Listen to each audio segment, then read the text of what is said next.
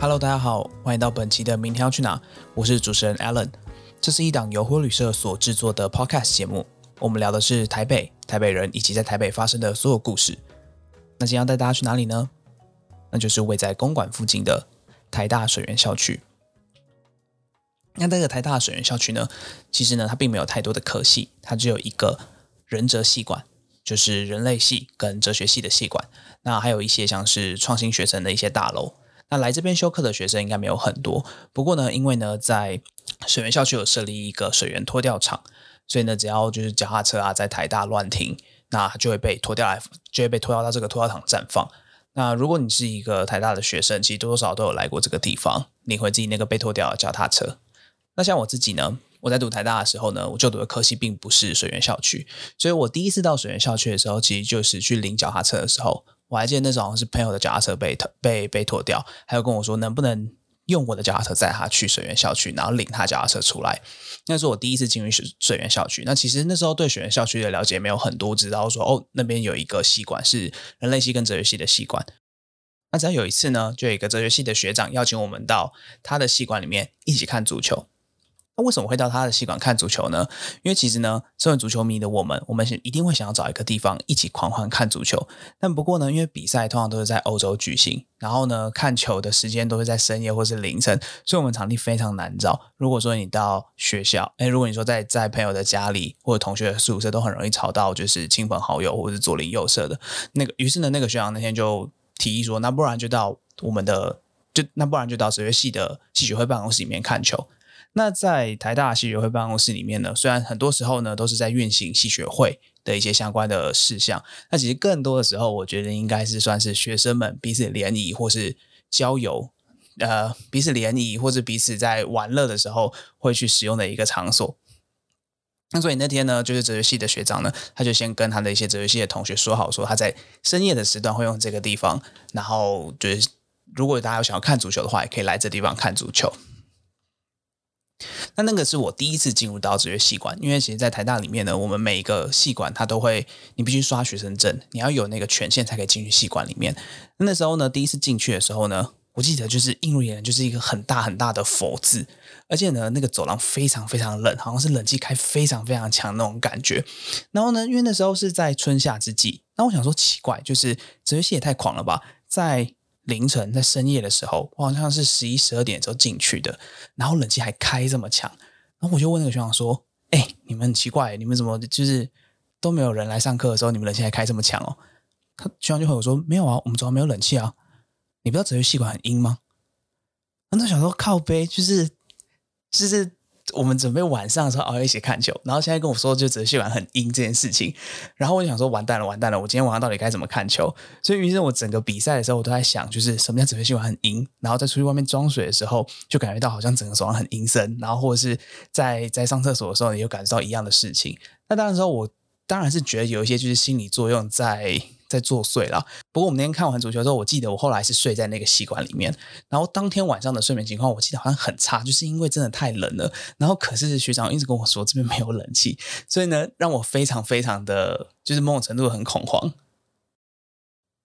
然后后来呢，就是我慢慢去打听水源校区的一些八卦或者都市传说吧。然后我就有从一些朋友或是同学的口中听到说，其实水源校区以前是停时间。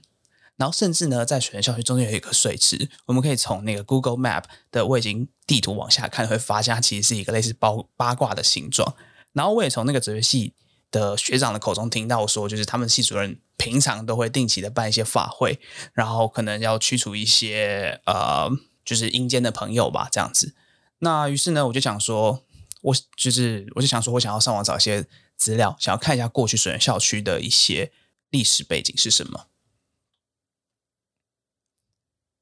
那其实呢，我上网查的资料呢，跟学校内流传的版本其实差异不大。那在一九四九年到一九九九年之间呢，其实呢，台大水源校区确实不是台大正在使用的。那时候呢，是国防医学院从大陆迁台，然后他们之前一落脚的地方是在新店安坑，后来呢，又搬到了在这个现在的水源校区，那时候叫水源地，然后就坐落在这个地方。不过呢，当时候的情况是比较特别的，一九年代的白色恐怖时期。那时候非常非常多的政治犯被送去处决。那就我在网络上看到的资料是说，在处决完的政治犯之后呢，会送去先送去一个殡仪馆，在那边放三天，等待亲友来来认领。那这个三在那个殡仪馆里面超过三天没有来认领的话呢，他就会被移往国防医学院去进行一个安置。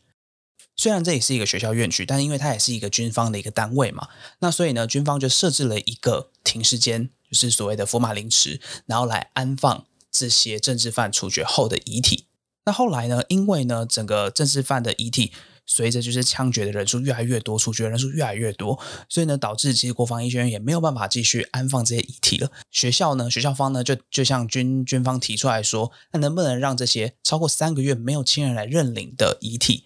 送上学生的解剖台，成为学生的大体老师。那因为当时呢，国防医学院是从大陆搬迁而来的，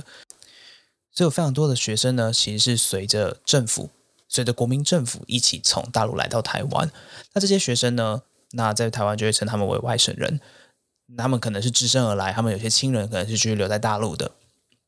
像我自己在不太了解这段历史的时候呢，我就会以为说，当时候呢，在我就会我就会以为说，就是当时候呢，可能在做这些政治运动的同学，或政治运动的，或是这些政治运动者，可能都是台湾本地人。从这个我看到的文章里面有发现到，其实有蛮多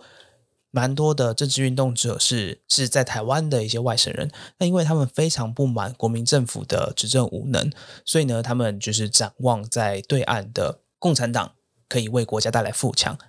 那因此呢，在这个外省人非常多的国防医学院里面呢，有一些的学生呢，开始组织了一些读书会，甚至呢，开始想要组织一些革命的行动。那当那当然呢，呃，在白色恐怖时期，整个调查呢，就会变得非常非常的严格。或许这些学生只是一些文艺青年，或许他们只是在阅读一些书籍，不过呢，就会被这些军方直接带直接认定为政治犯，并且被判刑。这其中呢有一个故事呢是，呃，药学系的霍正江，霍正江老师。那霍正江老师呢，他是因为在学校组织读书会而被捕。那被捕之后呢，一开始只是判刑入狱，后来呢，就是不知道什么原因的就被枪决了。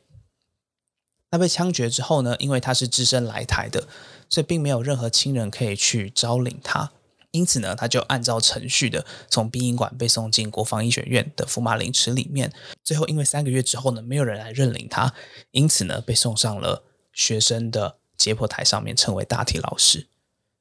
那原本就是国防医学院的学生的霍正江老师，他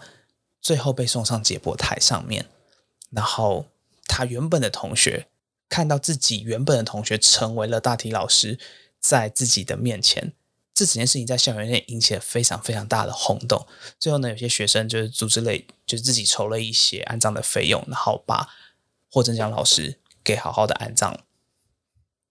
呃，在网络上呢，有非常非常多有关于白色恐怖时期的相关的资料。那因为我不是这方面的专家，然后而且我自己也个人认为，而且我自己也认为说，其实差不多就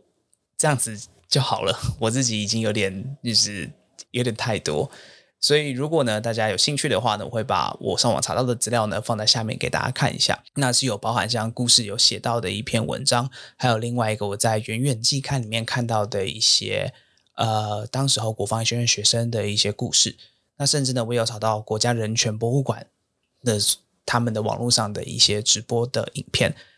我个人认为呢，如果想要了解这段历史，或想要了解水源校区的话呢，其实是可以在这些片段里面，在这些影片或者这些资料来源里面得到更好的一些收获。那这次呢，我们就先回到现在的水源校区。那为什么这次我会想要讲水源校区呢？那其实是因为刚好最近呢是足球的欧国杯的比赛期间。那因为我跟几个朋友呢，我们非常非常喜欢看足球，因此让我想到了过去我们在水源校区看足球的日子。那我们的团队忽悠旅社呢，在我们的部落格上面呢，也写了非常非常多有关于足球相关的专栏。那当然呢，足球呢听起来好像谈的是一些运动赛事分析，或是一些组织战术的一些内容。不过呢，其实足球可以牵扯到更多的事情，或是足球它并不代表只是一个运动。像我们就有提到了在英格兰跟苏格兰之间的问题，以及我们也提到了一个北马其顿这一个在政治在整个国家认同。非常混乱的情况底下，一个足球队怎么让大家凝聚起人心。那如果有兴趣的朋友呢，欢迎到下方的资讯栏面点击忽悠旅社网站的链接，里面有非常非常多深度旅游的文章可以给大家看哦。那本集节目呢，就先在此告一个段落，我们下次见喽，拜拜。